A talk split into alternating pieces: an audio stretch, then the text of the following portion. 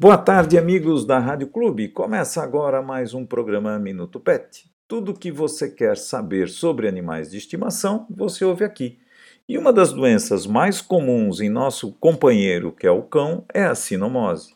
A sinomose é uma doença infecciosa que ocorre em todo o mundo, sendo causada por um morbilivírus da família Paramyxoviridae. O espectro de hospedeiros naturais do vírus da sinomose compreende todas as famílias da ordem carnívora.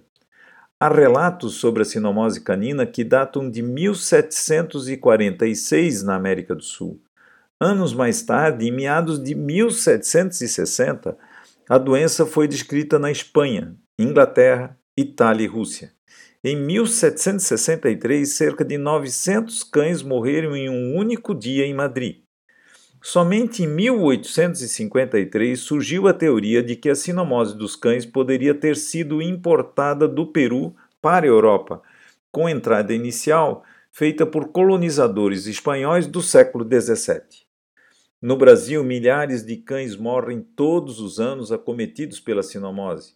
Em um recente estudo realizado pelo Laboratório de Patologia Veterinária da Universidade Federal de Santa Maria, constatou-se que esta é a principal causa que leva à realização de eutanásias em cães necropsiados na grande região do central do Rio Grande do Sul. Sinomose é uma doença que ainda causa muito dano para a saúde animal, causando grande temor entre os proprietários, principalmente devido aos seus sinais é, do sistema nervoso e a morte, claro, do animal. Infelizmente, ainda não há um protocolo de tratamento bem definido contra a sinomose, sendo o tratamento convencional baseado unicamente em medicações de suporte. Embora a doença tenha sido controlada através de vacinação, surtos de sinomose ainda são relatados em todo o mundo. Até o momento, nenhum novo tratamento antiviral existe, embora haja crescente demanda por novos fármacos e opções de tratamentos para a espécie canina. Todavia, a vacinação correta para a sinomose ainda é o principal método de prevenção dessa enfermidade.